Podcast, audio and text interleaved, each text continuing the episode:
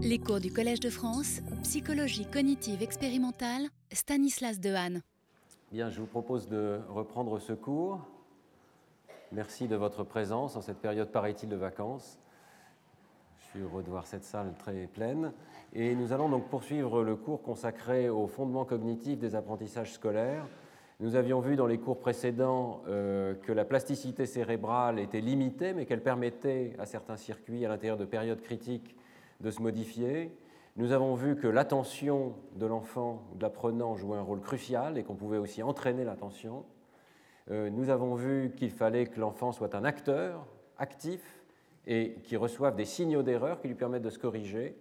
Nous avons vu aussi l'importance du sommeil dans ces apprentissages. Et aujourd'hui, je voudrais continuer sur le thème de la mémoire et de la consolidation de la mémoire en vous parlant des facteurs qui permettent d'améliorer la performance de la mémoire, notamment sur le long terme. Mais avant de euh, nous embarquer donc dans cette discussion des systèmes de mémoire euh, chez l'homme, je voudrais revenir sur une question qui m'a été posée à la suite du cours sur la correction des erreurs. Euh, l'un d'entre vous est venu me voir en me disant Mais que pensez-vous des notes à l'école? Et vous savez que c'est un sujet actuel. Est-ce qu'il faut noter ou ne pas noter. Alors je n'ai pas un avis euh, très puissant sur la question, mais j'y réfléchis un tout petit peu dans le contexte euh, des théories de l'apprentissage puisqu'on euh, dispose maintenant d'excellents modèles d'apprentissage qui sont en fait tellement bons qu'ils sont utilisés en routine par des industriels comme Google et Facebook pour améliorer les performances de leurs logiciels. Et on distingue au moins trois formes d'apprentissage. et je pense que la comparaison avec ce qui se passe à l'école peut être intéressante. Le premier type d'apprentissage, qu'on appelle non supervisé, c'est-à-dire qu'on euh, demande à un réseau euh, de, neurones simulés d'internaliser les régularités des stimuli qu'il reçoit, sans qu'on fasse une distinction entre entrée et sortie, mais on demande simplement de découvrir les régularités dans les entrées et euh, de les découvrir suffisamment pour pouvoir compléter, par exemple, une entrée qui serait partielle. Donc c'est sans doute ce qui se passe lorsqu'un enfant est exposé à tout un domaine nouveau et doit internaliser des représentations plus ou moins abstraites. Mais il existe aussi une autre forme d'apprentissage qu'on appelle euh, supervisé, dans lequel on cherche à orienter la performance du système dans une direction qui ne se produit pas spontanément. On cherche à lui faire produire une réponse, par exemple, je ne sais pas, à faire des additions ou à découvrir le nom euh, d'une image, d'une personne, cette réponse ne se produit pas spontanément et dans l'apprentissage supervisé, on donne la bonne réponse au réseau et ça permet donc au réseau d'avoir des signaux d'erreur qui vont être rétro-propagés. Un algorithme classique de rétro-propagation permet de faire circuler ces signaux d'erreur pour corriger le réseau. Et enfin, il y a une troisième forme d'apprentissage qu'on appelle par récompense, dans lequel, au lieu de recevoir un signal détaillé sur ce que le réseau aurait dû faire, eh bien, il reçoit un scalaire, un nombre, qui lui dit à quel point il était proche d'avoir euh, produit la bonne réponse. Alors il faut savoir que euh, cet apprentissage par récompense euh, ne fonctionne pas aussi bien que l'apprentissage supervisé. Lorsqu'on cherche à faire produire une réponse nouvelle à un système artificiel, l'apprentissage supervisé est de loin le plus efficace. Et il y a une raison très simple à cela, c'est que l'apprentissage par récompense pose un problème d'attribution de la récompense aux euh, actions qui ont été menées par le réseau. ce qu'on appelle le credit assignment problem en anglais, c'est-à-dire que le réseau ne parvient pas à savoir quel euh, aspect de son comportement il faudrait modifier pour euh, obtenir la récompense maximale. Euh, c'est un problème difficile et le réseau doit faire par essai et erreur, doit essayer de trouver où se trouve le gradient, où se trouve l'amélioration la plus rapide des performances. Alors évidemment, s'il y a un délai qui intervient, le problème est d'autant plus compliqué puisqu'il peut y avoir eu plusieurs actions successives et le système doit découvrir lesquelles de ces actions successives a pu faire, faire faire une erreur ou au contraire se rapprocher de la bonne réponse. Alors dans ce contexte, eh bien, euh, il me semble que la note à l'école euh, n'est pas du tout optimale, dans la mesure où on peut parler d'un signal de récompense non spécifique, ou peut-être devrait-on parler d'un signal de punition aussi parfois euh, non spécifique. Mais en, apprentissage artificiel, on est toujours optimiste, on parle de récompense, quel que soit le, signe de la chose. Donc récompense, mais non spécifique, ça veut dire que la note est une somme d'erreurs, une somme de bonnes réponses, et euh, une somme qui parfois ne varie pas du tout en fonction euh, de la réponse qu'a pu donner l'élève. Donc d'abord, c'est déjà un problème qu'elle soit un résumé euh, et finalement extrêmement indirect de ce qui a pu se passer pendant l'examen, mais euh, lorsqu'un élève atteint le bas-fond de l'échelle, je crois que Daniel Pénac a très bien décrit ça dans l'un de ses livres, lorsqu'on est sûr chaque semaine d'aller à l'examen et d'avoir zéro, la performance ne variera pas quels que soient les efforts, eh bien il est évident que le système ne peut pas apprendre dans ces conditions. Elle n'est pas spécifique, elle est souvent aussi différée, ce qui est un grave problème. Si on reçoit la note 15 jours après l'examen, ce qui peut arriver fréquemment, eh bien, c'est très difficile pour l'enfant de se replacer dans les conditions et de voir comment corriger les erreurs qu'il a pu faire. Euh, par ailleurs, je trouve que certaines notes ont parfois un caractère profondément injuste, évidemment. Euh, l'un des aspects dont ça me paraît injuste, et je pense qu'on ne procéderait jamais comme ça euh, dans le domaine de l'apprentissage artificiel, c'est que la note change de sens semaine après semaine, puisqu'elle ne teste pas la même chose, on change d'examen.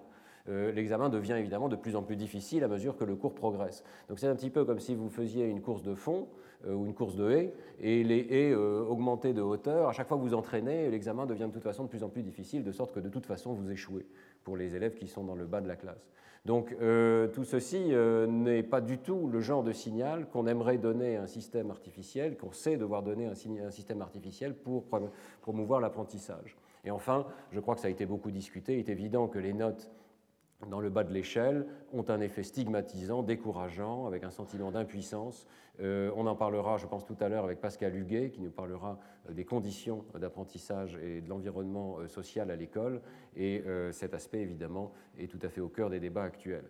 Donc, je pense, pour toutes ces raisons, que la note, si elle doit exister, doit être beaucoup plus détaillée qu'elle ne l'est actuellement, et beaucoup plus rapide et conçue dans le but d'améliorer les performances de l'enfant en lui permettant éventuellement de repasser plusieurs fois le même test sans changer euh, le, contenu euh, de l'examen, en tout cas le domaine de l'examen, de manière à pouvoir mesurer ses progrès. Je voudrais enfin attirer l'attention sur le fait qu'en informatique, euh, il y a eu des progrès considérables dans l'apprentissage par récompense. Et ce que je vous disais tout à l'heure, le fait que l'apprentissage par récompense soit difficile, eh bien, euh, le problème a été surmonté en partie avec les travaux de Bartho et collaborateurs qui ont montré qu'on pouvait entraîner un critique interne, une auto-évaluation par le système. Ça, c'est très intéressant. Imaginez que vous essayez d'apprendre à jouer aux échecs ou au backgammon.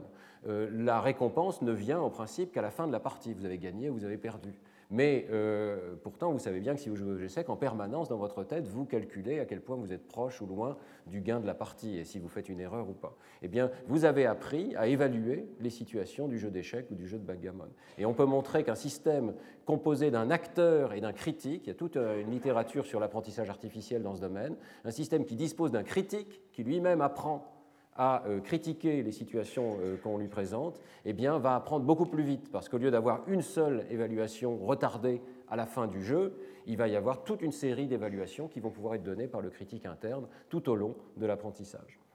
Donc, euh, j'en viens à ma conclusion sur les notes. je n'ai aucune solution définitive pour l'école, mais je pense que nous pouvons envisager un apprentissage qui serait bien meilleur si on remplaçait la note résumée et parfois sanction par une évaluation beaucoup plus précise, différenciée. Chacun des adjectifs compte, hein, je pense, ça doit être précis, ça doit être différencié, c'est-à-dire qu'on sait quels essais ont été réussis et quels essais ont été ratés, sur quoi portent les erreurs exactement, rapide, sans délai, et euh, surtout qui ne puisse que progresser à mesure que l'enfant progresse. Si l'enfant progresse, la note doit progresser.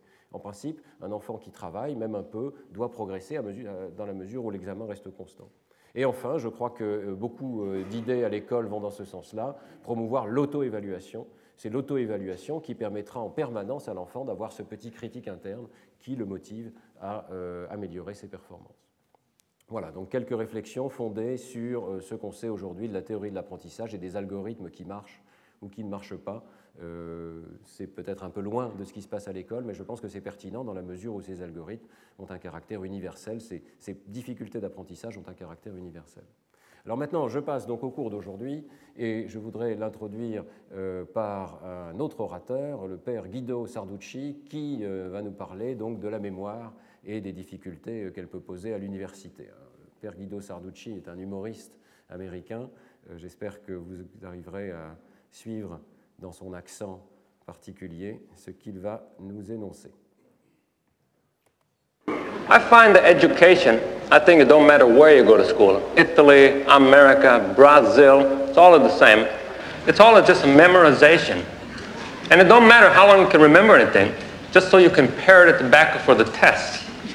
And I got this idea for a school I would like to start, something called the five-minute university.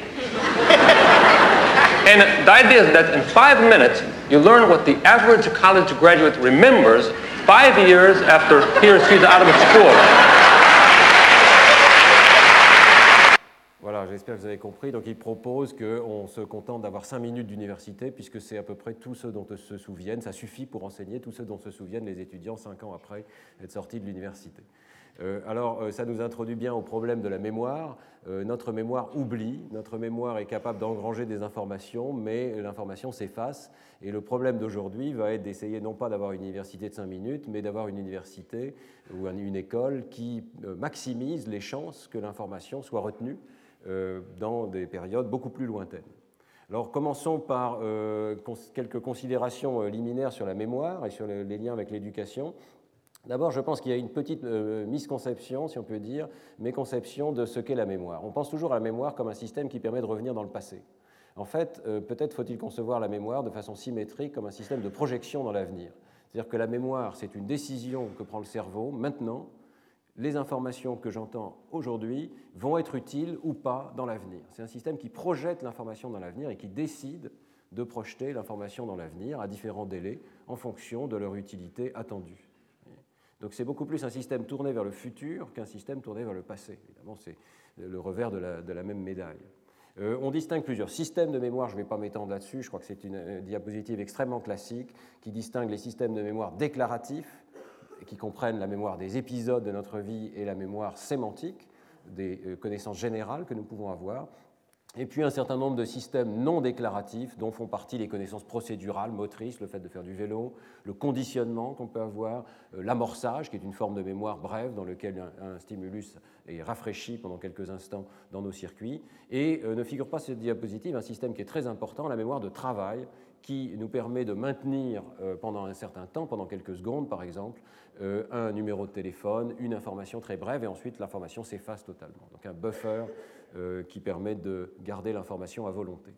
Alors, euh, ces systèmes sont donc multiples et on ne peut pas donc parler d'optimisation de la mémoire, mais aujourd'hui je parlerai largement de la mémoire déclarative et euh, nous verrons qu'il y a une sorte de conflit entre mémoire déclarative et mémoire de travail qui fait que parfois on croit avoir appris une information alors qu'elle n'est qu'en mémoire de travail, mais elle n'a pas été optimisée pour être en mémoire déclarative. alors, je m'appuie sur cette review qui est citée ici de Schmidt et Bjork, euh, et euh, il euh, donne un certain nombre de remarques qui me paraissent très pertinentes. D'abord, l'objectif de l'apprentissage pour l'école, dans la vie réelle, devrait être double. D'abord, de maximiser le niveau futur de la performance à long terme, et aussi la capacité de transférer l'apprentissage à des situations nouvelles. Il est évident qu'on ne rencontrera pas dans la vie future exactement les mêmes conditions que celles qui ont prévalu pendant l'apprentissage lui-même. Il faut donc avoir chez l'enfant une capacité de transfert et de généralisation.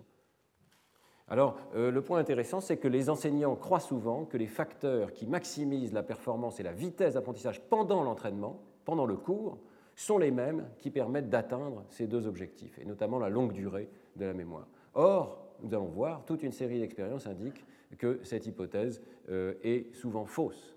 Et les enseignants, donc, ne connaissent pas les conditions optimales qui permettent de maximiser la mémoire. Alors il y a plusieurs problèmes. Euh, les facteurs qui maximisent la mémoire dans l'instant du cours ne sont pas nécessairement ceux qui maximisent la mémoire à long terme, ni la compréhension profonde du domaine. Et euh, deuxième problème, nous n'avons pas une bonne introspection. Je vous réfère au cours sur la métacognition. Nous n'avons pas toujours une bonne métacognition de nos systèmes de mémoire. Et donc, nous ne sommes pas toujours euh, conscients des facteurs qui nous permettent de l'optimiser. Alors, entrons donc dans le vif du sujet. Euh, la euh, mémoire n'est pas euh, durable et c'est une découverte que l'on doit à Ebbinghaus, qui a théorisé ce domaine. Dès 1885, on voit que l'oubli suit une loi exponentielle en fonction du temps. Typiquement, les informations qu'on engrange à un moment donné, la probabilité qu'elles soient rappelées plus tard dans, le futur, cette probabilité va s'écrouler comme une fonction qui ressemble à une exponentielle en fonction du temps écoulé. Euh, euh, Ebbinghaus postule que euh, l'oubli va dépendre de plusieurs facteurs. Et nous allons voir que cette spéculation est confirmée dans les résultats récents. Plusieurs facteurs dont la force de l'encodage et la profondeur du traitement sémantique. Et effectivement, Loftus, un siècle plus tard, dans un article intéressant, réexamine cette notion des courbes d'oubli Et elle fait un point qui est intéressant, c'est qu'on ne peut pas expliquer les variations de ces courbes comme l'existence d'une seule et unique exponentielle. S'il y avait une seule et unique exponentielle, elle montre par un argument très simple que ces courbes, qui sont ici dans différentes conditions expérimentales, ne pourraient pas s'écarter les unes des autres. Voyez Ici, c'est particulièrement net. Les courbes partent au même point, mais elles s'écartent les unes des autres en fonction du temps. Cela signifie qu'il y a plusieurs constantes d'oubli, il n'y a pas une constante d'oubli dans le système, il y a plusieurs constantes d'oubli, et cela signifie donc que euh, si l'on maîtrisait euh, la manière dont euh, ces constantes d'oubli sont déterminées par les conditions expérimentales, eh bien, il devrait être possible de prolonger la mémoire ou, bien entendu, de la raccourcir en fonction des conditions. Euh, dans ces courbes ici, ce qui est manipulé et que Loftus examine un petit peu, euh, c'est la quantité de surapprentissage dans, le premier épisode d'apprentissage. Est-ce que ça vaut la peine de consacrer 40, 20 ou 10 essais? Est-ce que ça vaut la peine de consacrer ici, euh, d'aller jusqu'à 200% d'apprentissage, c'est-à-dire que chaque et c'est même correct et répété une deuxième fois, ou seulement 150%. Et on voit qu'effectivement, cette variable a un petit effet. Le surapprentissage ralentit euh, légèrement la décroissance de la mémoire. C'est donc l'un des facteurs que l'on peut mentionner qui permet euh, de, prolonger la mémoire, le fait de consacrer plus de temps dans le premier épisode. Mais on va voir tout de suite que ça n'est pas le facteur majeur. Et nous allons voir tout de suite trois phénomènes qui, eux, ont un effet tout à fait déterminant sur la capacité de retenir l'information dans le long terme. Alors, premier facteur qui a été euh, découvert par Craig et Tulving en 1975, c'est l'effet de la profondeur de traitement des stimuli. C'est un phénomène euh, qui est tout à fait intéressant. Avec les mêmes stimuli, en fonction de la tâche qui est demandée à la personne, on va avoir une rétention plus ou moins grande. Craig et Tulving demandent à des étudiants des jugements sur 60 mots, sont les mêmes 60 mots, mais certains euh, reçoivent l'instruction d'examiner s'il est imprimé, si le mot est imprimé en majuscule ou en minuscule. Euh, d'autres reçoivent l'instruction de déterminer si le mot rime avec chaise. Et euh, le troisième groupe reçoit l'instruction de déterminer s'il s'agit d'un nom d'animal. Donc une tâche sémantique qui demande de réfléchir au sens des mots. Et le résultat est extrêmement clair. Vous voyez que euh, qu'il s'agisse d'essais qui ont été présentés dans un contexte où la réponse était oui ou dans, un contexte où la réponse était non, eh bien, la performance en mémoire, ici, c'est le pourcentage de rappels corrects après un court délai. Eh bien, le pourcentage de rappel des mêmes mots va être beaucoup plus élevé, 86% correct ici, ou 64% pour les essais non, dans le groupe qui a fait la tâche sémantique, qui a réfléchi au sens des mots. Les sujets qui ont uniquement réfléchi à la forme des mots, la, casse majuscule ou minuscule, ou la rime des mots ont un effet beaucoup moindre et ils se souviennent beaucoup moins bien des mêmes mots. Donc il ne s'agit pas simplement d'être exposé à l'information, mais la manière dont on traite cette information activement et en profondeur a une influence considérable. Et alors, euh, les recherches suivantes ont confirmé très largement ce fait, tout en introduisant quelques nuances que je mentionne. Une nuance qui est assez intéressante, c'est que tous les systèmes de mémoire ne sont pas affectés de la même manière. Et c'est vraiment la mémoire explicite, déclarative, qui est affectée par ce phénomène. La mémoire euh, implicite, la mémoire qui peut être mesurée par exemple par le phénomène d'amorçage, le fait qu'il y a encore une trace non consciente de l'information, elle n'est pas affectée. Donc si vous regardez ici ces mesures d'amorçage, qui sont toutes positives, elles ne sont pas différentes euh, dans cette étude de Jacobi et collaborateurs pour les trois groupes de sujets qui ont fait ces trois tâches. Par contre, ils répliquent de façon tout à fait massive euh, l'effet de la tâche sur la reconnaissance explicite de l'information. Donc nous pouvons avoir une mémoire implicite qui s'imbibe de ce à quoi nous sommes exposés, c'est un, système de mémoire euh, auquel nous n'avons pas accès consciemment, mais si nous voulons avoir accès conscient à l'information, il vaut bien mieux avoir travaillé en profondeur sur la nature des stimuli. Alors c'est un effet qui affecte particulièrement les mots plus que les images, et euh, c'est un effet qui semble dépendre en partie de la congruence entre les représentations sollicitées par l'entraînement et le test. Donc si le test portait exclusivement sur la forme des mots, sur la casse, sur les majuscules et les minuscules, peut-être qu'il vaudrait mieux travailler dans ce domaine. Mais dans la mesure où ce qu'on cherche on l'a dit au départ, c'est une connaissance profonde, une mémoire profonde du sens d'un domaine qui permet de généraliser à des instances nouvelles, eh bien, la mémoire déclarative va être maximisée par une tâche qui euh, fait travailler en profondeur sur le sens des objets euh, que l'on voit. Alors ce euh, résultat est répliqué dans un certain nombre d'études et en particulier il est aussi prolongé par des travaux de Hobel et Franks qui sont à nouveau répliqués par Zaron, Karpik et Rediger, Henri Rediger qui joue un rôle très important dans ce domaine, qui était venu ici au Collège de France il y a quelques années, et euh, il s'intéresse à la mémoire des phrases. Donc imaginez que euh, vous deviez retenir cette phrase. Le garçon renversa son pop-corn parce que la cage se brisa. Bon. Ce n'est pas très facile à retenir, on peut essayer de la retenir. Le garçon renversa son pop-corn parce que la cage se brisa. Et euh, soudain, je vous donne une information clé. Lyon. Voilà. Je pense que maintenant vous avez compris. Hein. Euh, voilà. Et parce que vous avez compris, ce que montre l'expérience, c'est que la mémoire des phrases est bien meilleure. Pas seulement parce que vous avez compris, mais parce que vous avez cherché à comprendre, et ensuite on vous a donné du feedback, une, récompense, si l'on peut dire, en tout cas une information supplémentaire. Euh, vous voyez ici, j'espère que vous arrivez à lire ces résultats, ce sont à nouveau les pourcentages de rappel libre de la phrase entière. Hein. Et donc euh, la ligne de base est assez basse ici lorsque vous n'avez pas l'indice du tout. Le groupe qui n'a pas l'indice est aux alentours de 20% de réussite. Euh, et euh, lorsqu'on donne juste l'indice en même temps que la phrase, mais il n'y a pas de recherche comme vous l'avez fait, eh bien on est toujours aux alentours de 20%, alors qu'on passe à 40, 50% lorsque la personne cherche l'indice et qu'ensuite on lui donne. Donc cette recherche, cette recherche de comprendre, euh, maximise l'apprentissage. Il y a un autre point qui est très intéressant euh, dans cette euh, étude, c'est que le jugement d'apprentissage, le jugement subjectif, la métacognition, elle n'est pas affectée. Donc c'est la ligne que j'ai indiquée en bleu ici, judgment of learning. La personne doit déterminer si elle arrivera à se souvenir ou non de l'information après. Au moment où elle apprend, on lui demande est-ce que vous arriverez à vous souvenir? Eh bien, ce jugement subjectif est tout à fait erroné puisque la personne croit qu'elle va se souvenir aussi bien euh, des informations dans la condition avec délai que dans la condition où on lui donne dès le départ l'indice. Donc euh, le jugement d'apprentissage allait être déterminé simplement par le fait d'avoir compris. Mais on ne se rend pas compte que le fait d'avoir cherché, lui, détermine de façon très importante la mémoire. Euh, donc c'est un point sur lequel je reviendrai, mais qui est souligné de façon explicite par Zaron, Karpik et Rediger. Rendre les conditions d'apprentissage plus difficiles ce qui oblige les étudiants à un surcroît d'engagement et d'effort cognitif conduit souvent à une meilleure rétention. Par exemple, poser des questions difficiles pendant un exposé, je viens de le faire, je viens de vous faire réfléchir un tout petit peu, euh, laisser les étudiants y réfléchir longuement avant de leur donner la réponse devrait faciliter l'apprentissage et la rétention. Ce sont des choses qui sont donc démontrées expérimentalement maintenant euh, et non pas simplement euh, hypothétiques. Euh, il faut engager l'étudiant et on revient bien sûr au cours des dernières séances. L'engagement actif de, l'enfant est extrêmement important. Alors on arrive naturellement à ce qu'on peut appeler le deuxième phénomène de la mémoire. Non seulement il faut engager l'attention au moment du premier apprentissage, mais il va aussi avoir un effet très important du fait de se retester régulièrement pour éprouver si sa mémoire est correcte ou pas.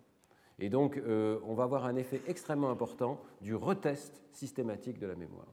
Euh, alors, c'est quelque chose qui avait déjà été noté par William James en 1890. Tout, est dans William James, il faut le savoir, en psychologie pratiquement, euh, mais c'était simplement son observation intuitive. Hein. Une étrange particularité de notre mémoire est que les faits s'y impriment mieux par une répétition active que passive. J'entends par là que pendant un apprentissage, par cœur par exemple, lorsque nous parvenons presque à retenir quelque chose, il vaut mieux attendre, faire l'effort d'essayer de se souvenir, plutôt que de se précipiter sur un livre. Si nous nous entraînons à récupérer les mots de cette manière, nous les saurons probablement la prochaine fois.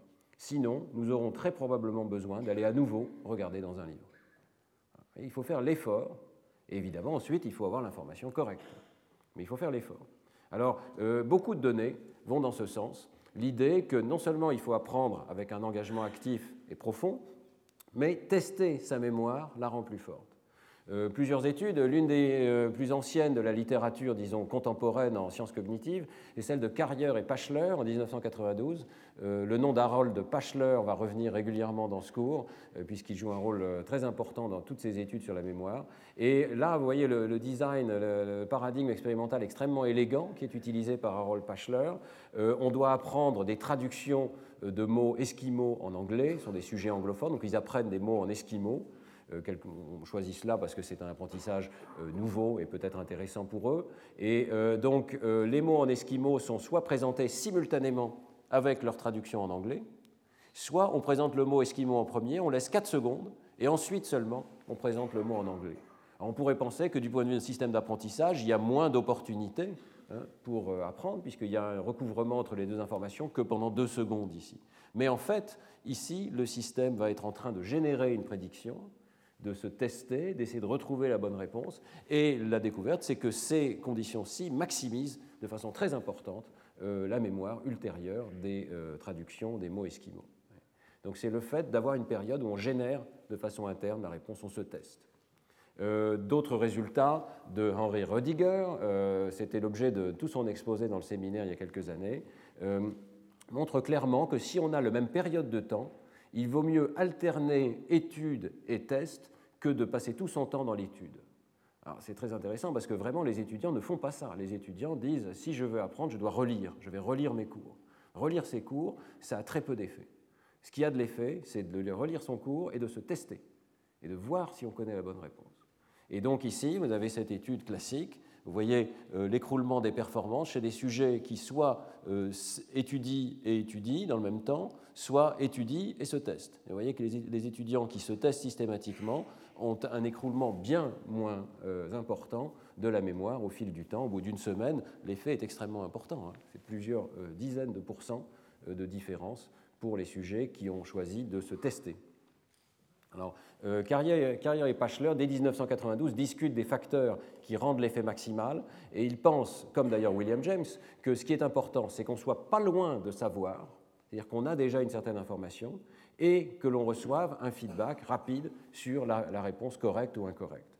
Alors les résultats récents ont confirmé euh, cette intuition, c'est-à-dire la situation qui semble ne pas marcher, c'est celle où vous ne savez vraiment pas grand-chose et vous n'avez pas de feedback. Là, vous pouvez générer une mauvaise réponse et évidemment euh, ne pas pouvoir la corriger. Par contre, ce que montrent les travaux de Rediger et collaborateurs, c'est qu'il y a une très grande résistance euh, aux différentes conditions expérimentales. Par exemple, on a pu penser que deviner n'était pas une bonne chose si vraiment vous n'êtes pas sûr de vous, est-ce que c'est une bonne idée d'essayer de générer une réponse interne? Eh bien, l'expérience montre que ça n'a pas d'effet. Euh, il n'y a pas d'effet délétère d'essayer de deviner dans la mesure où vous avez une rétroaction rapide sur la bonne réponse. Donc, euh, vous n'allez pas forcément mémoriser la mauvaise réponse simplement parce que vous l'avez générée pendant quelques secondes, à condition d'avoir un retour sur l'information. Et là encore, ce retour n'a pas besoin d'être absolument immédiat, mais il y a une certaine tolérance de cet effet à un délai dans le retour. Donc euh, vous voyez qu'on a ici des conditions tout à fait intéressantes pour l'apprentissage. Il faut absolument générer de soi-même euh, la réponse et obtenir ensuite euh, un résultat. Autrement dit, c'est une situation de test. On peut aussi dire que c'est une situation de ce que les Américains appellent drill, typiquement pour la table de multiplication, générer la réponse, savoir si on a bon ou pas. Alors troisième phénomène, qui a un impact lui aussi très important sur les performances de mémoire, c'est la manière dont on espace les sessions d'apprentissage. Et euh, c'est ce que les Américains appellent dans la littérature scientifique distributed practice, le fait de répartir les séances d'apprentissage à travers le temps. Et euh, donc un peu de terminologie, on appelle apprentissage distribué ou espacé, spaced, les situations où on répète un item qu'on doit apprendre après un certain délai, qu'on appelle l'intervalle interstimulus. Alors ce délai peut être soit vide dans certaines études, soit comprendre d'autres essais d'apprentissage lui-même. On appelle au contraire apprentissage groupé, MAST en anglais, lorsqu'on présente un seul et même item plusieurs fois de suite sans interruption temporelle. vous voyez que si on veut apprendre des mots, si on a une liste de mots, on peut choisir de les, espacer ou de les grouper. Et l'observation expérimentale est extrêmement claire. L'apprentissage distribué facilite la rétention en mémoire sur le long terme. Ici, c'est une méta-analyse euh, du groupe de Pachler avec Cepeda, Rohrer, Edvoul, et vous voyez qu'ils ont analysé euh, une énorme littérature scientifique dans laquelle les intervalles de rétention, donc le délai au-delà duquel on teste la mémoire, vont depuis une minute, dix minutes, un jour, jusqu'à sept jours, trente jours, plus d'un mois. Et vous voyez que pratiquement dans toutes ces colonnes, l'apprentissage espacé, distribué dans le temps, c'est-à-dire une situation où il y a eu plusieurs épisodes séparés de, quelques intervalles, eh bien, va optimiser la mémoire et euh, le, rappel donc va être systématiquement meilleur dans la situation distribuée. Alors, c'est particulièrement vrai pour la mémoire verbale, lorsqu'il s'agit d'apprendre des phrases, des mots étrangers, le sens, de certains mots, l'effet semble moindre dans le domaine de l'apprentissage moteur ou, paraît-il, dans des domaines conceptuels comme les mathématiques. Néanmoins, nous verrons qu'il y a quand même un effet.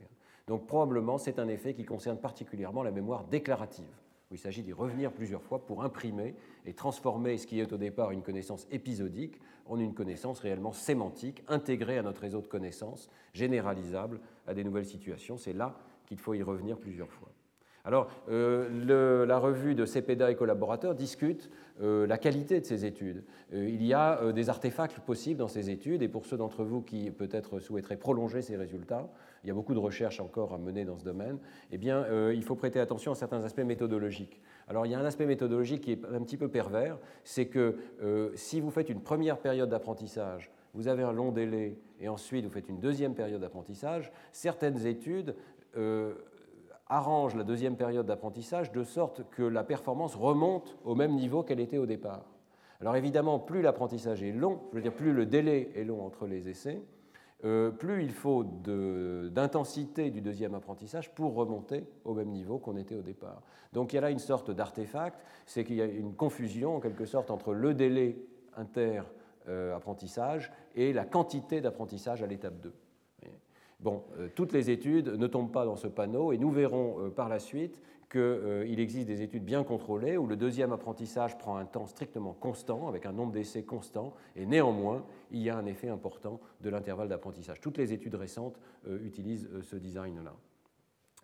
il faut savoir aussi donc qu'il y a une variable très importante ici qui est l'intervalle de rétention euh, on, va, y venir dans une seconde, je vais vous expliquer ça, mais on va voir que donc, les durées qui sont en jeu euh, sont importantes à prendre en considération. Ce qui est important, c'est, je peux vous dire d'emblée, c'est que cet effet de répartition de l'apprentissage reste vrai, même quand on corrige euh, ces problèmes expérimentaux qui pouvaient affecter les études initiales. Donc on va voir dans un instant, c'est un phénomène très général. Voilà un exemple. Ici, vous avez un exemple d'ailleurs assez concret, pratique, qui s'applique aux mathématiques dans le travail de Rohrer et Taylor. Euh, il euh, demande aux étudiants d'apprendre un petit problème de mathématiques.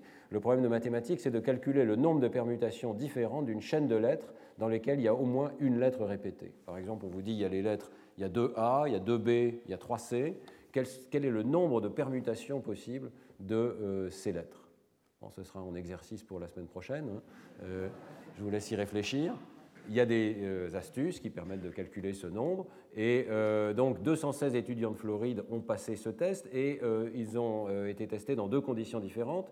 certains ont été testés avec 10 problèmes de suite et d'autres ont été testés en deux fois espacés d'une semaine. 5 problèmes, 5 problèmes. Eh bien, vous voyez que le résultat est tout à fait considérable. Alors c'est vraiment très intéressant. Hein. À la première semaine, voyez, eh bien, euh, les performances ne sont pas différentes. Mais au bout de quatre semaines, les étudiants qui ont eu un apprentissage espacé se souviennent bien mieux de la manière de résoudre ce genre de problème. C'est un effet très important, alors que dans le diagramme d'en dessous, on voit qu'il n'y a pas d'effet important du fait d'avoir euh, un nombre de problèmes plus important la première fois. Donc ceux qui, là, dans une deuxième expérience, ceux qui ont neuf problèmes ou ceux qui ont trois problèmes au départ, mais dans lesquels il n'y a pas cette distribution de l'apprentissage, eh bien, n'ont pas de bénéfice particulier ici. Donc ce qui compte, ce n'est pas tant le nombre de problèmes, c'est le fait qu'ils soient espacés, de manière qu'on y revienne, qu'on rafraîchisse la mémoire et que quelque chose se passe qui consolide et euh, surtout qui rende peut-être plus abstrait, plus généralisable ce qu'on a appris. Euh, les auteurs spéculent que l'un des facteurs en jeu, c'est ce qu'on pourrait appeler la difficulté désirable. C'est-à-dire qu'on met le système en difficulté la deuxième fois, il ne se souvient plus parfaitement et on rafraîchit précisément euh, ce qui manque, ce qui a pu être oublié chez l'élève. Et euh, il y a un deuxième facteur aussi qui est intéressant, c'est qu'on force l'élève à choisir la stratégie. Lorsqu'il est dans un contexte donné, il sait parfaitement quelle est la stratégie. Lorsqu'il y revient la semaine suivante, il faut qu'il se souvienne quelle était la stratégie parmi plusieurs qu'il a pu apprendre dans le délai. Donc euh, l'apprentissage euh, regroupé ne donne pas autant d'opportunités d'apprendre le contexte aussi de l'apprentissage et d'apprendre à choisir quelle est la bonne stratégie mathématique.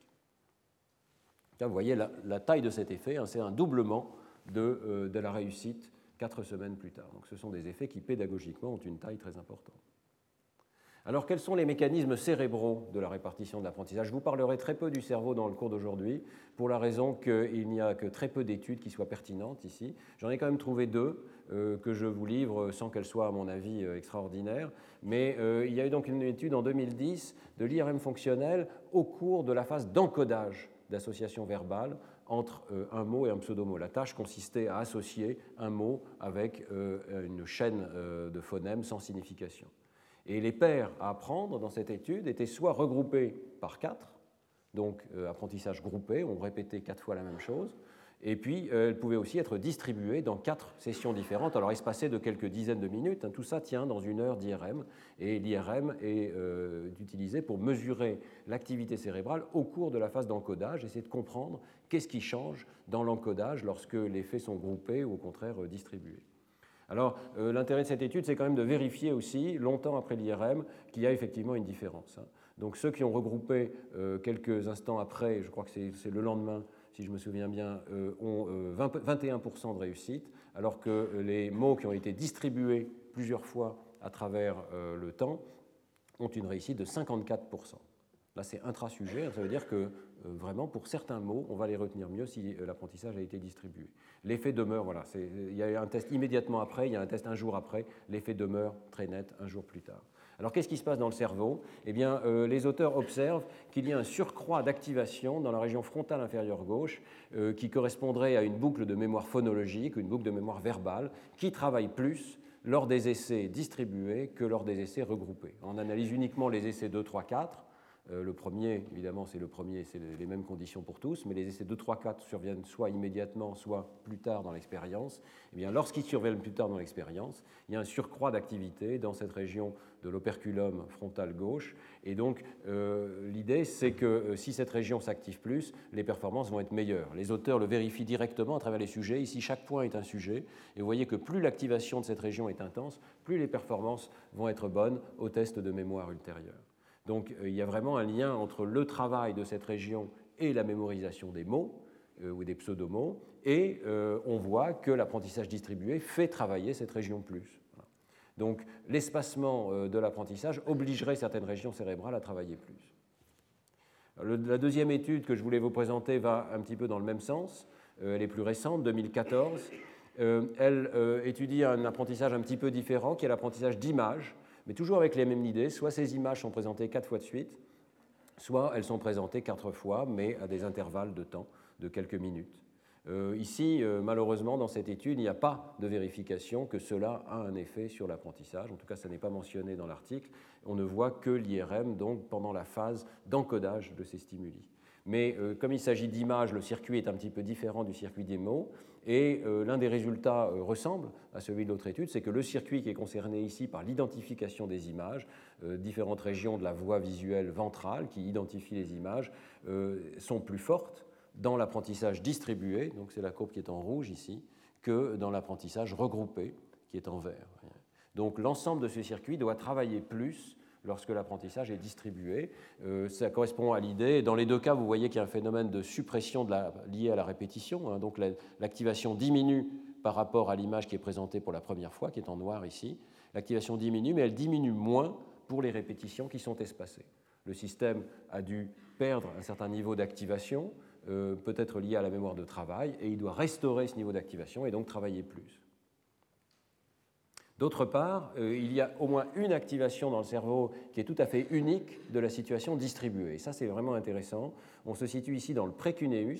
Et vous voyez que dans le précuneus, il y a une activation tout à fait particulière pour les stimuli euh, qui sont présentés de façon distribuée. Or, ce circuit du précuneus euh, intervient dans la mémoire épisodique. On le sait, on le voit dans toute une série d'études de la mémoire épisodique. Alors, il faut être très prudent avec ce genre d'inférence. J'ai plusieurs fois dénoncé cette idée d'inférence inverse dans laquelle on voit un circuit et on dit le sujet doit être en train de faire quelque chose de particulier. Soyons prudents. Néanmoins, on peut penser peut-être une interprétation plausible de ce résultat, c'est que la présentation d'items avec un délai de plusieurs minutes conduit le sujet à se remémorer, à faire un effort de mémoire, à se tester lui-même dans sa mémoire. Et nous avons vu à l'instant que ce test régulier de la mémoire, le fait de se tester, a un effet bénéfique sur les performances à long terme. Donc c'est peut-être parce que l'espacement de la mémoire nous force à nous remémorer qu'il a cet effet. Il est intéressant aussi de voir qu'il y a un effet dans le sens inverse. Et ça, c'est l'effet délétère du regroupement des informations en mémoire. Lorsque vous assistez à un cours et que toutes les informations, toutes les informations sont présentées de suite et sont familières à votre mémoire, comme c'est le cas dans cette expérience ici, quatre essais de suite, eh bien les quatre essais présentés de suite augmentent l'activation dans une région du cortex préfrontal droit qui euh, semble être associée à la mémoire de travail. Cette mémoire donc, qui nous permet d'avoir une information en tête comme un numéro de téléphone et euh, qui va ensuite disparaître totalement dès qu'on est distrait par, euh, mettons, un autre numéro de téléphone ou une autre information. Donc une mémoire extrêmement brève mais qui maintient l'information de haute qualité.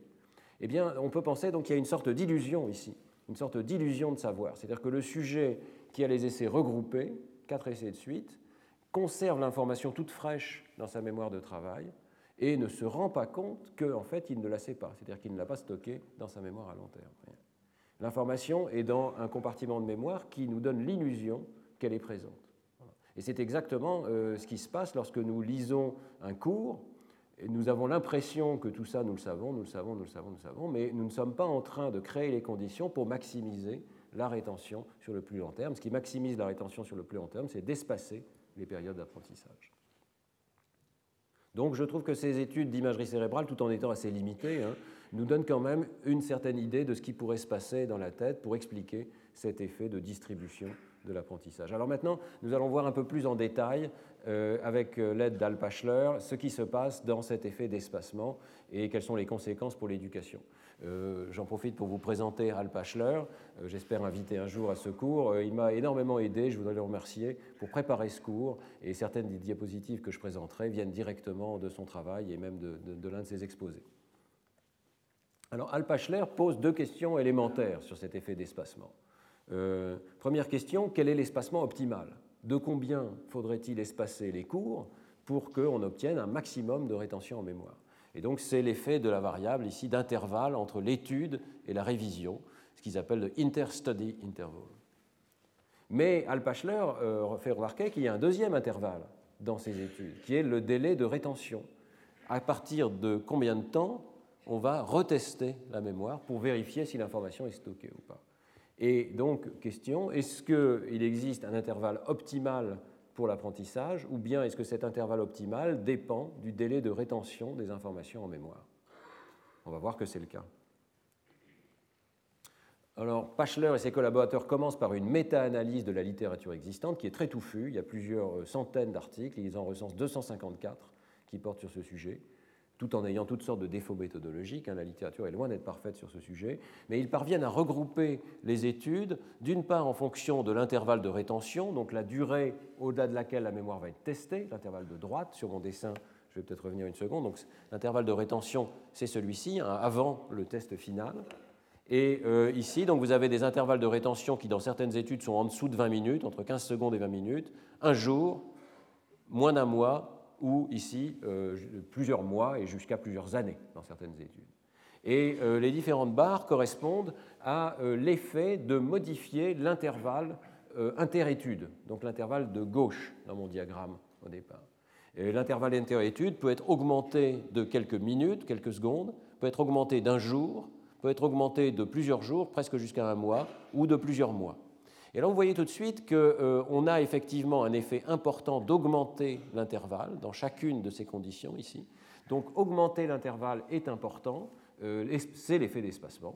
Euh, les performances en mémoire s'améliorent lorsqu'on espace les situations d'étude, mais on voit aussi que le pic n'est pas toujours atteint pour la même valeur. Et en particulier, lorsque les délais de rétention sont très longs ici, eh bien, il vaut mieux avoir un intervalle d'espacement des apprentissages qui soit plus long, qui soit de l'ordre de 2 à 28 jours ici.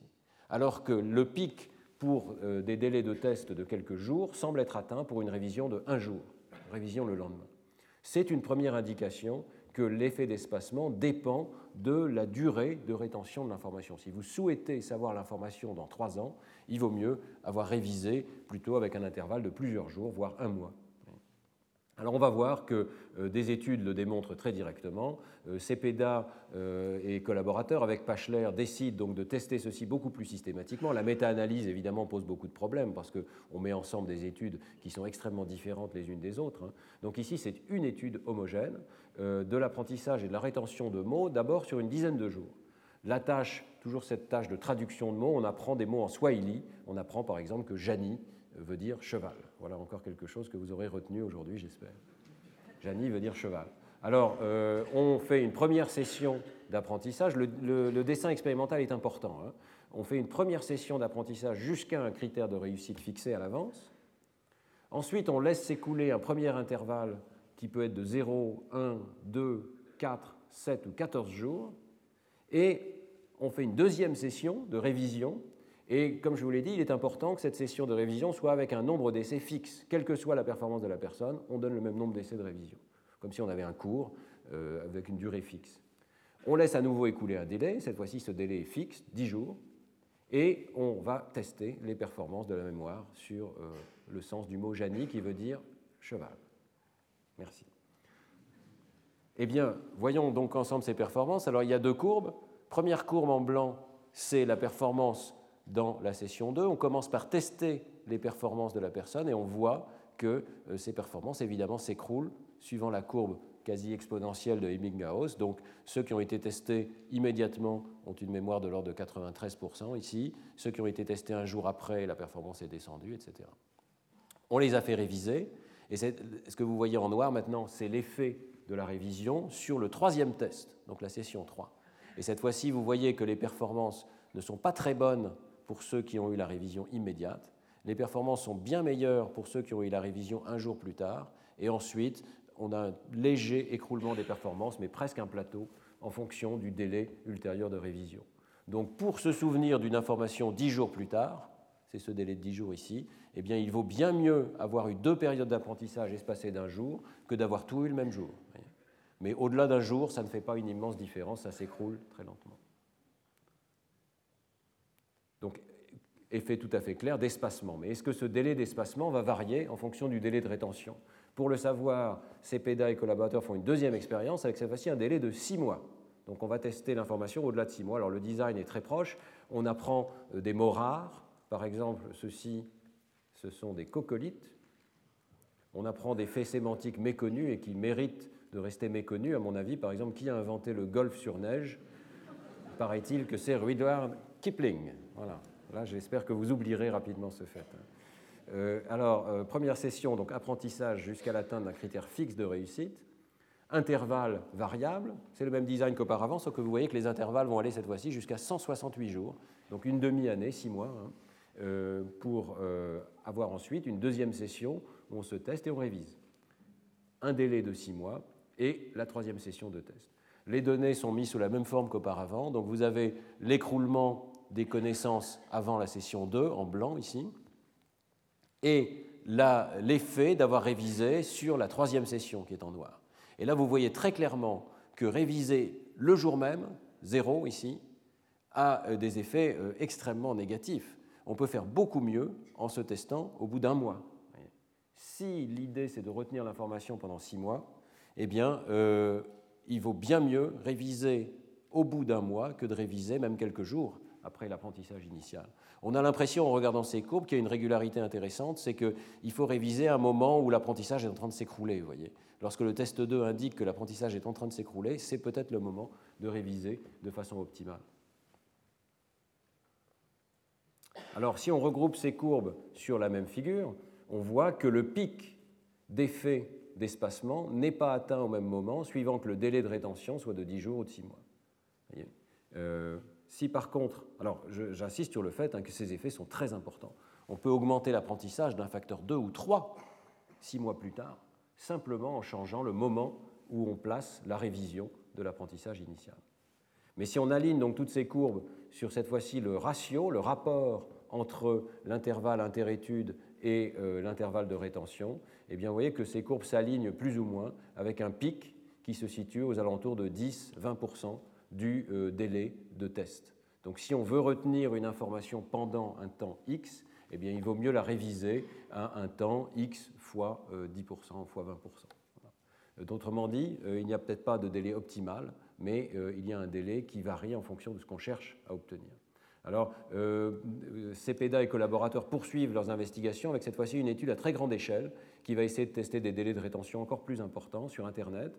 Donc, ils présentent euh, au sujet une situation d'apprentissage, toujours la même idée, hein, avec un intervalle euh, ensuite qui précède une révision. Ils vont la faire alterner test et étude pour maximiser l'efficacité de cette période de révision et une durée de rétention qui cette fois-ci va varier suivant les sujets puisqu'on a un grand nombre de sujets, 1400 sujets.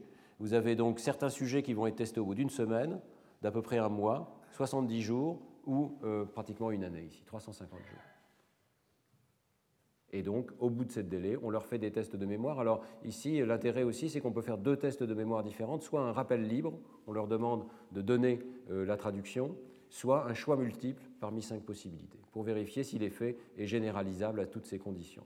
Eh bien, vous voyez que que ce soit en rappel libre ou en choix multiple, les courbes euh, se ressemblent, le niveau n'est pas le même, parce que le niveau du hasard n'est pas le même non plus.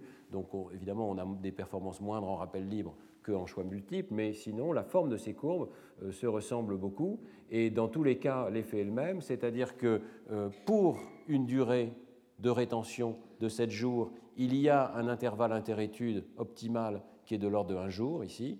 Pour un délai de 35 jours, il vaut mieux attendre un petit peu plus longtemps avant de réviser, peut-être une semaine, 10 jours. Pour 70 jours, les données sont peut-être un petit peu moins précises ici, mais il y a un pic qui semble être un petit peu plus tard. Et pour 350 jours, on a une courbe qui est beaucoup plus étalée dans le temps avec un pic qui est encore un petit peu plus tard ici. Donc on voit très nettement euh, que euh, ce délai optimal de révision dépend de l'intervalle de rétention. Tout ceci peut être modélisé par un petit modèle mathématique. Euh, donc les données ici sont fitées par une équation mathématique que je ne détaillerai pas, mais on voit que donc en fonction du délai de rétention, ici l'intervalle de rétention en jours, les performances de mémoire vont s'écrouler, mais elles ne vont pas s'écrouler avec la même vitesse et avec la même asymptote en fonction de l'intervalle de révision, ici, qui est également en jours. Et la courbe en rouge indique où se trouve le maximum, donc le maximum se déplace avec l'intervalle de rétention. Plus vous souhaitez retenir l'information pendant longtemps, plus il faut espacer les révisions pour obtenir l'effet maximal.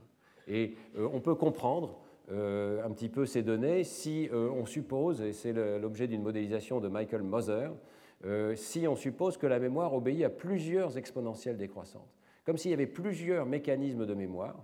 C'est une hypothèse qui, pour l'instant, à ma connaissance, est uniquement psychologique, mais qui serait très intéressant d'aller tester au niveau neurobiologique. Il y aurait donc plusieurs échelles de temps différentes de l'oubli, chacune avec sa constante de temps particulière, chacune avec son exponentielle, et en faisant réviser le sujet à des moments différents, on sélectionne plutôt tel ou tel mécanisme de mémoire avec une exponentielle plus ou moins lente. Euh, l'ensemble de ces exponentielles va se superposer pour générer, d'après les auteurs, une loi de puissance, mais on va donc pouvoir sélectionner sélectivement un système de mémoire pour envoyer l'information dans un futur plus ou moins lointain.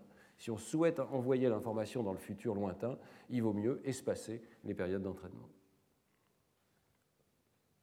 Donc, euh, résumons ces données. D'abord, la répartition de l'apprentissage sur plusieurs périodes espacées d'au moins un jour augmente considérablement la rétention en mémoire. Deuxièmement, l'intervalle optimal n'existe pas. Pour savoir comment allouer au mieux votre temps d'étude, vous devez d'abord décider pendant combien de temps vous désirez vous souvenir de l'information. Troisièmement, l'information en mémoire, la mémoire, peut augmenter d'un facteur 2 ou 3 lorsque l'intervalle est optimisé. Et l'optimum est atteint pour 10 à 20% du délai de rétention souhaité.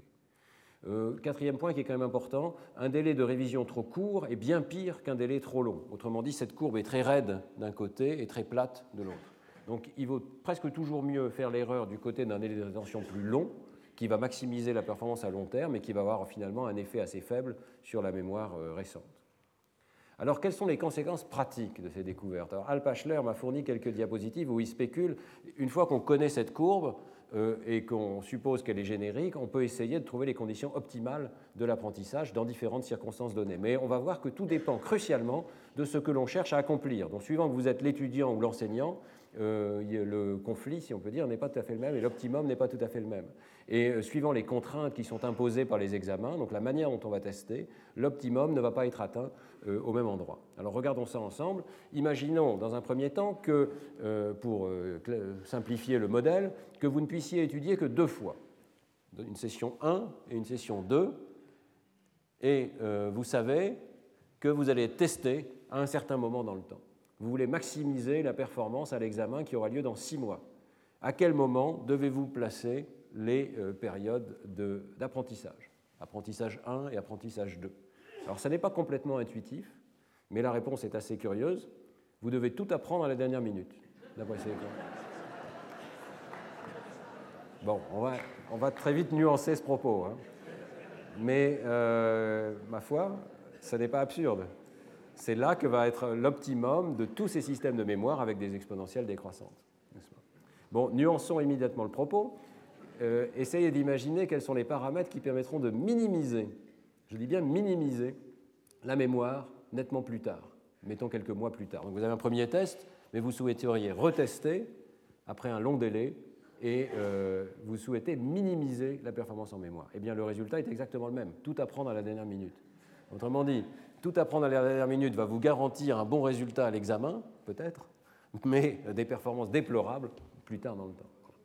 C'est ce que prédit ce modèle, et je crois que c'est ce qu'on observe régulièrement dans la réalité. C'est l'université de 5 minutes, ça, vraiment. Alors, plus intéressant maintenant. Supposez que vous veniez d'assister à un cours au Collège de France et euh, vous allez être testé, mais heureusement ça n'est pas le cas, mais vous allez être testé euh, trois mois plus tard. Où devez-vous placer la période de révision de manière à maximiser vos performances à cet examen? Alors on fait tourner le modèle et la réponse est très simple, il faut réviser à la dernière minute.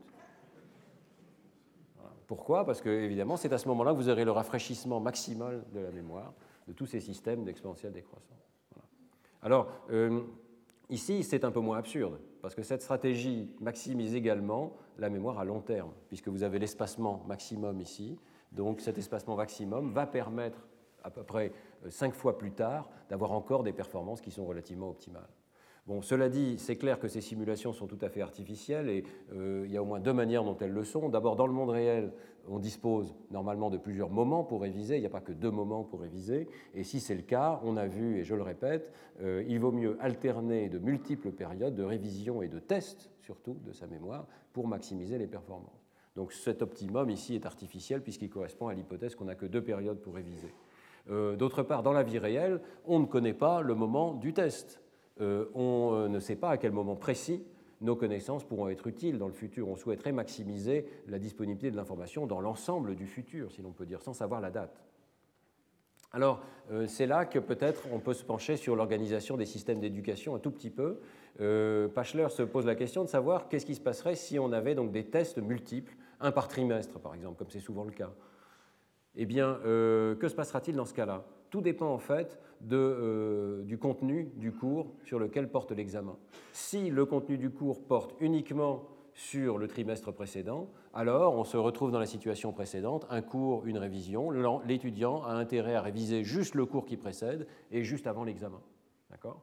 Et c'est une situation qui ne va pas maximiser l'apprentissage sur le long terme.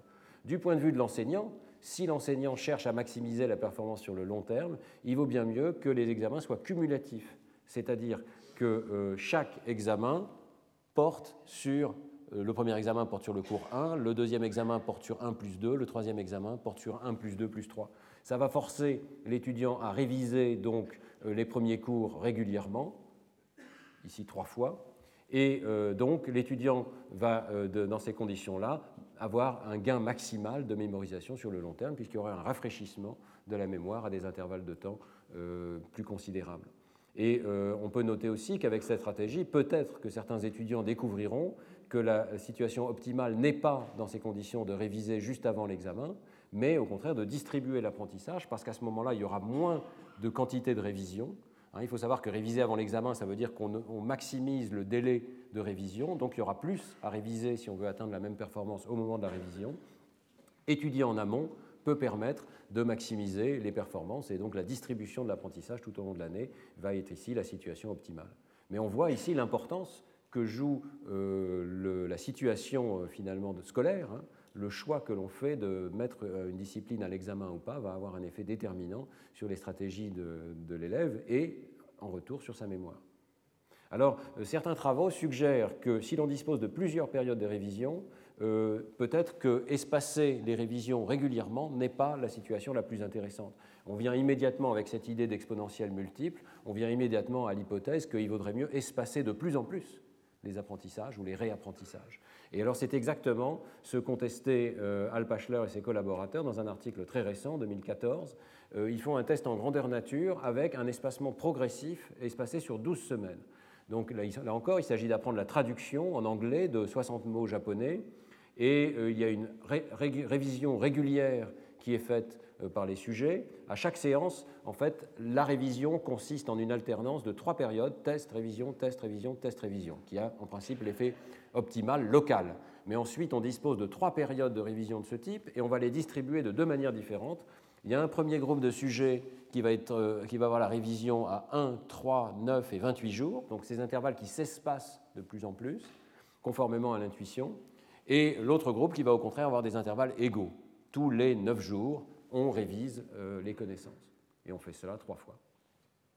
Eh bien, voilà les résultats, qui sont très élégants, qui sont euh, fités ici par le, même modèle théorique qu'auparavant, et les points correspondent aux données expérimentales, donc vous pouvez suivre ces courbes avec le premier jour, où les performances s'améliorent, premier test, deuxième test, troisième test.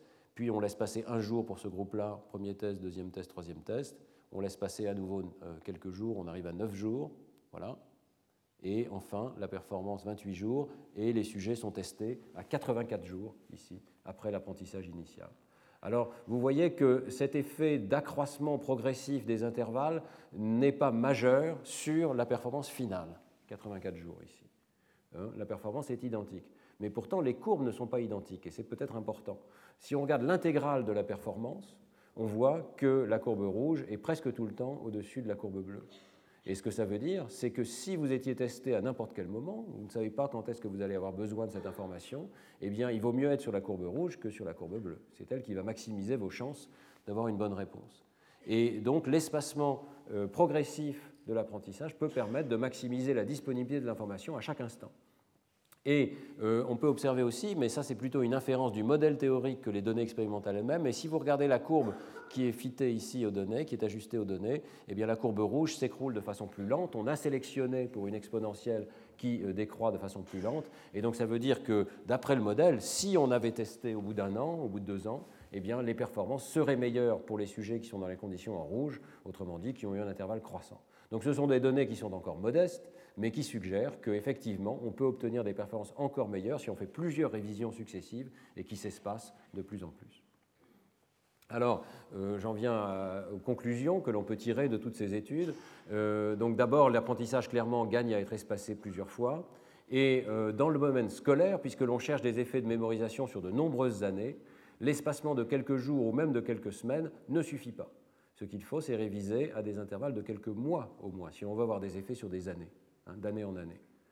Donc euh, il est clair que euh, là, il y a quelque chose de tout à fait concret sur l'organisation des périodes d'apprentissage à l'école. Euh, troisièmement, les examens sont utiles. Les examens concentrent la révision et permettent de forcer en quelque sorte l'apprenant à avoir cette période de révision qui est bénéfique. Le fait que la révision soit de dernière minute n'est pas forcément délétère.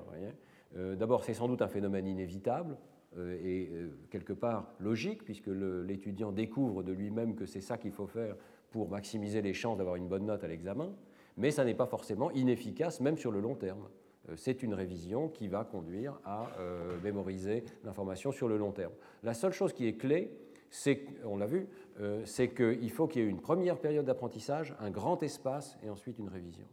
Hein. L'étudiant qui met tout son apprentissage juste avant l'examen, il va peut-être avoir une bonne note à l'examen, mais il ne retiendra rien euh, cinq ans plus tard. Il sera dans la situation de l'université de cinq minutes. Donc, euh, ce qu'il faut absolument, c'est garantir qu'il y ait un apprentissage tôt dans l'année et plusieurs périodes de révision qui peuvent être incitées par des examens. Donc, les révisions régulières et les examens cumulatifs présentent des avantages considérables. On parle de facteurs 2 ou 3 sur euh, la mémorisation des informations. Et une révision partielle chaque année serait sans doute la situation optimale si l'on veut des délais de rétention qui vont de l'ordre de la dizaine d'années. Euh, alors, euh, Pachler fait aussi un point intéressant sur l'organisation des manuels scolaires. Parce que dans beaucoup de manuels scolaires, euh, c'est peut-être plus le cas aux États-Unis qu'en France, mais je ne suis pas sûr. il est assez logique et cartésien, si on peut dire, d'avoir des chapitres dans lesquels on apprend un certain domaine et on a des exercices qui portent sur ce domaine. Et puis on passe au chapitre 2, on a l'apprentissage et les exercices. Et bien entendu, le manuel va être suivi dans un certain nombre de cas par l'élève ou par l'enseignant de façon linéaire. Alors la conséquence, c'est qu'il ne va pas y avoir d'espacement suffisant entre l'apprentissage et la révision ou le test. cette situation, cette organisation des manuels euh, ne va pas créer les conditions optimales d'espacement des apprentissages. Euh, également, euh, on en parlait tout à l'heure, elle ne va pas permettre un méta-apprentissage. L'étudiant n'apprend pas à déterminer quelle méthode est la plus appropriée pour un problème donné, puisque essentiellement euh, la stratégie à suivre lui est donnée par sa mémoire récente et il ne doit pas choisir entre plusieurs méthodes qui seraient disponibles. Alors, euh, Rohrer et Taylor, que j'ai déjà cités, en 2006 et surtout en 2007, testent explicitement cette organisation euh, des manuels scolaires et ils montrent que le mélange des exercices améliore très nettement les performances en mathématiques. Donc là, on parle de choses qui sont concrètes, qui sont applicables tout de suite dans les classes. Hein. Euh, les étudiants qui ont appris à résoudre un problème mathématique euh, de façon bloquée, donc avec ce qui est préconisé pour la plupart des manuels scolaires, mais qui n'est pas le plus approprié, ce qui est très intéressant, c'est qu'au moment de l'apprentissage, ils font mieux que les autres. Et ça peut euh, laisser penser à l'enseignant que c'est la meilleure stratégie. Ils sont bien meilleurs que les autres. Seulement, si vous les testez quelques jours plus tard, ils ont des performances bien moindres que les autres. Toujours ce même phénomène. Illusion de savoir, mais on n'est pas en train d'optimiser les conditions qui permettent la rétention à long terme. Sur le long terme, c'est le fait d'éparpiller les exercices de manière à forcer l'étudiant à réviser sur l'ensemble de ses connaissances qui vont avoir l'effet le plus bénéfique sur euh, la mémorisation. Alors, euh, j'en viens à mes conclusions. Donc, pour reprendre l'ensemble de ce cours, je vous ai montré qu'en psychologie, on avait déterminé au moins trois facteurs qui modulent la mémoire et la vitesse de l'oubli. Premier facteur, c'est euh, la profondeur de l'encodage initial. Et ce n'est pas parce que j'y ai consacré qu'une ou deux diapositives que ça n'est pas un facteur extrêmement important. Faire travailler activement les élèves sur le sens de ce qu'ils apprennent. Hein, les forcer à comprendre, c'est la profondeur du traitement sémantique qui va garantir la profondeur de la mémorisation et de la généralisation. Deuxièmement, alternance de périodes d'apprentissage et de tests. Ne pas penser au cours magistral comme étant le paradigme euh, le plus efficace d'enseignement. C'est au contraire l'engagement actif de l'élève qui euh, se teste en permanence, euh, à qui l'enseignant demande de générer une réponse et qui corrige immédiatement les erreurs, qui permet de maximiser l'apprentissage. Troisièmement, on vient d'en parler longuement, distribution de l'apprentissage en plusieurs fois, espacer les séances d'apprentissage sur plusieurs jours ou semaines. Sans doute le sommeil, dont j'ai parlé la dernière fois, joue un rôle essentiel ici. Euh, les séances d'apprentissage sont entrecoupées de séances de sommeil qui consolident les apprentissages. Et y revenir régulièrement, même plusieurs mois, même quelques années après, est essentiel pour que les apprentissages se consolident. Ces phénomènes sont absolument universels, en tout cas dans le domaine de la mémoire déclarative. Et euh, j'en profite pour revenir à cet article essentiel, toujours de Hal Pachler, hein, dans une revue au titre intéressant, la, science psychologique dans l'intérêt du public. C'est une revue extrêmement intéressante qui publie des articles, euh, disons, qui, ont un impact sur la vie quotidienne en psychologie. Eh bien, euh, donc l'idée selon laquelle chacun dispose d'un style d'apprentissage qui lui soit propre est absolument fausse. Dans ce domaine, notre mémoire est constituée ainsi nous sommes tous euh, traités à la même enseigne et il faut donc prendre en compte ces phénomènes dans, l'enseignement général. Il y a aussi une méta-conclusion de l'ensemble de ces études que nous avons euh, vu plusieurs fois surgir dans ces travaux, c'est que la plupart des élèves ignorent ces phénomènes et étudient avec des méthodes inefficaces. Nous ne savons pas introspectivement quelles sont les meilleures conditions pour nos apprentissages. Euh, typiquement, euh, ça c'est un exemple que je pense beaucoup d'entre nous connaissent, euh, l'apprentissage consiste à lire, lire, lire, colorier et penser que ça suffit. lire le cours, relire le cours ne suffit pas, c'est se tester dans des situations éventuellement nouvelles qui va être important. Alors derrière tout cela, je pense qu'il y a une conclusion importante aussi pour la science de l'éducation. Je pense que nous ne pouvons pas nous appuyer uniquement sur nos intuitions pour optimiser l'école. Et tous les comités d'experts euh, sont intéressants, mais c'est en réalité la, preuve expérimentale, l'expérimentation euh, dans le domaine psychologique, dans le domaine sociologique, qui peut permettre d'arriver à une école euh, qui fonctionne mieux. Et je pense que l'école dans ce domaine est un petit peu comme la médecine pouvait l'être il y a un siècle, c'est-à-dire qu'elle doit se rapprocher des sciences pour parvenir à ce qu'on pourrait appeler evidence-based education, l'éducation fondée sur la preuve, comme il y a une médecine fondée sur la preuve, il faut qu'il y ait maintenant euh, une culture de l'expérimentation. Je pense qu'il faut qu'il y ait un, département de recherche et de développement à l'éducation nationale qui euh, étudie systématiquement ces phénomènes, qui vérifie leur validité dans le contexte scolaire, qui euh, s'intéresse du point de vue de l'enseignant à la manière d'exploiter ces phénomènes pour les traduire dans la classe. Merci beaucoup de votre attention.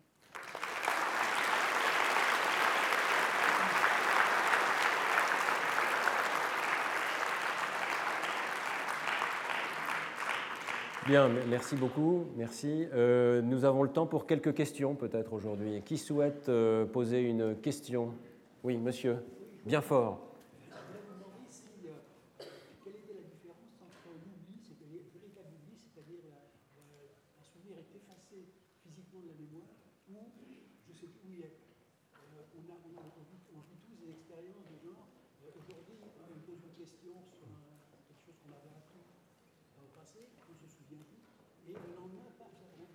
Alors voilà.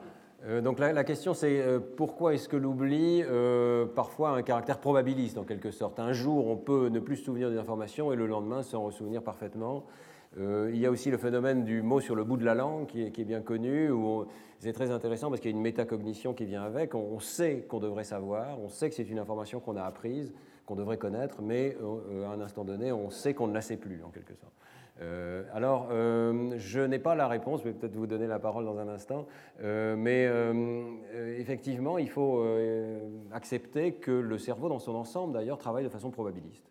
C'est-à-dire que ce n'est pas un ordinateur déterministe binaire comme le peuvent l'être nos machines actuelles, c'est un système statistique L'information est codée de façon statistique et la mémoire est une reconstruction. La mémoire n'est pas simplement sortir une fiche d'une case, c'est une reconstruction d'un patron d'activité. Le cerveau reconstruit euh, un patron d'activité qui ressemble à celui qui euh, a été survenu au moment de l'apprentissage, et cette reconstruction est probabiliste comme l'ensemble des calculs et des décisions de notre cerveau.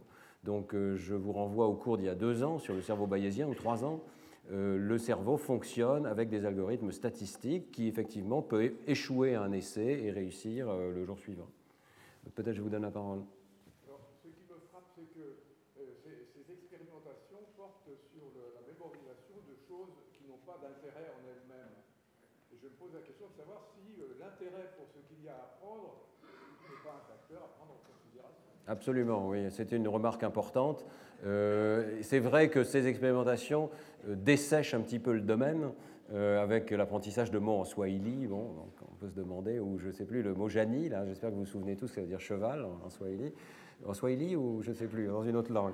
Bon, enfin, vous avez tout à fait raison. Euh, l'apprentissage est desséché en psychologie. Il n'y a pas forcément de raison que ce soit comme ça. Et quand même, certaines expériences portent sur les mathématiques, hein, euh, sur euh, la compréhension ou la rétention de, stratégies mathématiques pour résoudre des problèmes réels. Donc, je pense que c'est une critique pertinente, mais pas complète, certainement pas caractéristique de l'ensemble du domaine.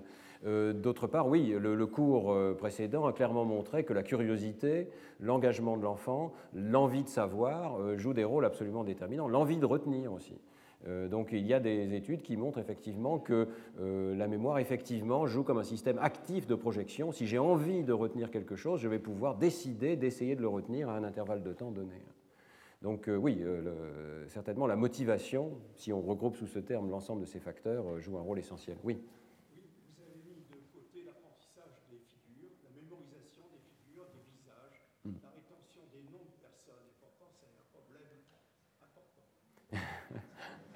pour tout le monde.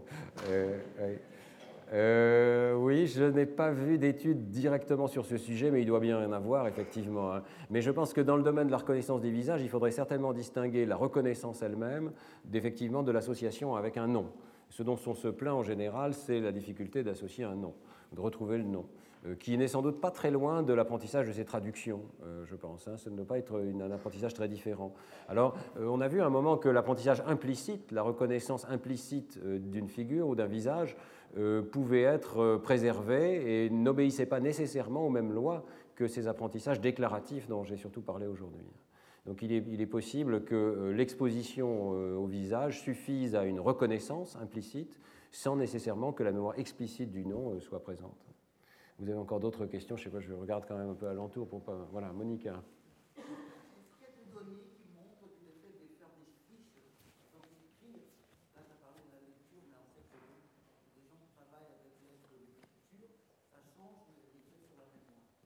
Euh, alors le fait d'écrire, euh, il faudrait que je regarde. Je pense que oui, mais je, honnêtement, je ne suis pas certain. Euh, je n'ai pas de référence en tête immédiatement, mais je crois que oui, hein, euh, qu'il y a un effet positif.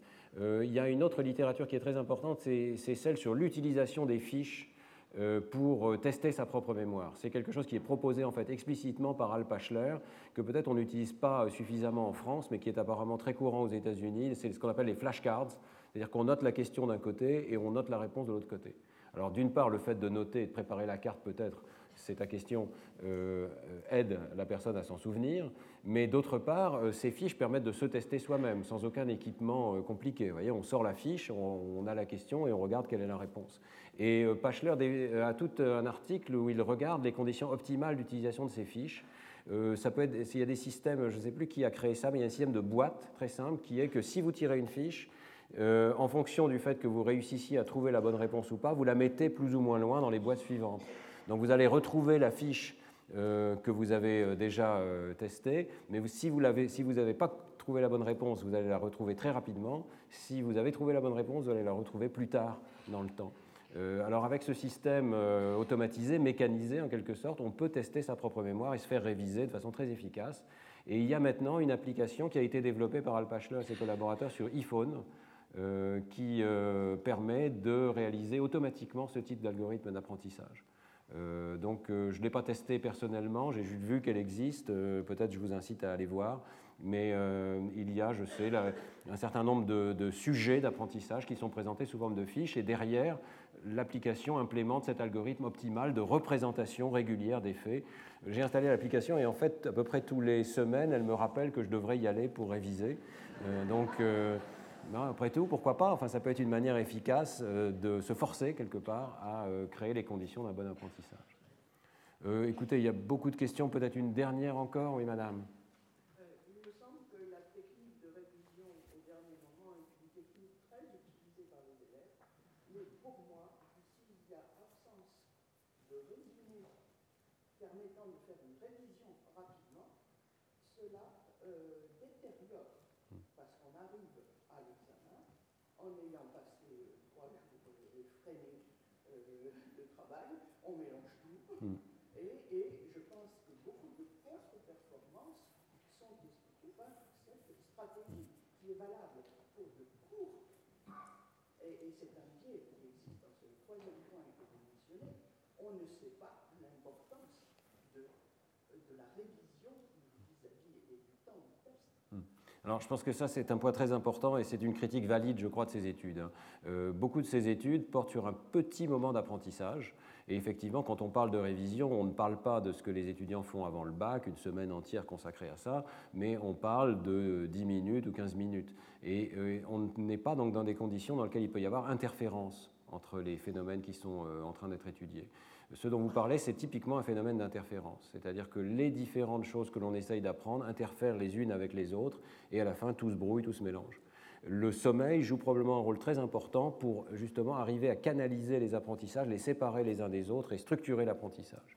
Et le phénomène d'interférence euh, donc va être euh, sans doute maximal lorsque tout l'apprentissage est regroupé dans quelques jours, avec très peu de sommeil euh, entre les deux. Donc je pense que vous avez raison. Il y a d'ailleurs des expériences assez intéressantes, je ne sais pas si j'aurai le temps d'en parler sur l'arithmétique, mais par exemple qui montrent clairement cet effet d'interférence lorsque les étudiants commencent à apprendre la table d'addition, et puis un petit peu après, ils apprennent la table de multiplication. Et lorsqu'on apprend la table de multiplication, les performances dans la table d'addition diminuent, euh, juste à ce moment-là. Pourquoi? Parce qu'il y a deux tables à apprendre, que les phénomènes interfèrent entre eux, et donc euh, la mémoire euh, souffre, en tout cas chez l'homme, cette mémoire qui est statistique, on l'a dit, qui est associative, souffre de ces phénomènes d'interférence. Donc je pense que vous avez raison et que c'est un autre argument qui n'a pas été étudié expérimentalement, mais qui suggère qu'il faudrait espacer les séances de révision, d'apprentissage, pour éviter les interférences entre apprentissages. Voilà, je vous remercie de votre attention. merci. Dans quelques, instants, nous allons avoir le séminaire euh, donc à 11h qui sera euh, consacré à l'examen des conditions euh, sociales de l'apprentissage et des biais qu'il peut y avoir dans le domaine du genre, dans le domaine des mathématiques. C'est Pascal Huguet qui nous fait l'honneur de venir spécialement de Marseille pour ce séminaire qui parlera en français. Retrouvez tous les enseignements du Collège de France sur www.collège-2-france.fr.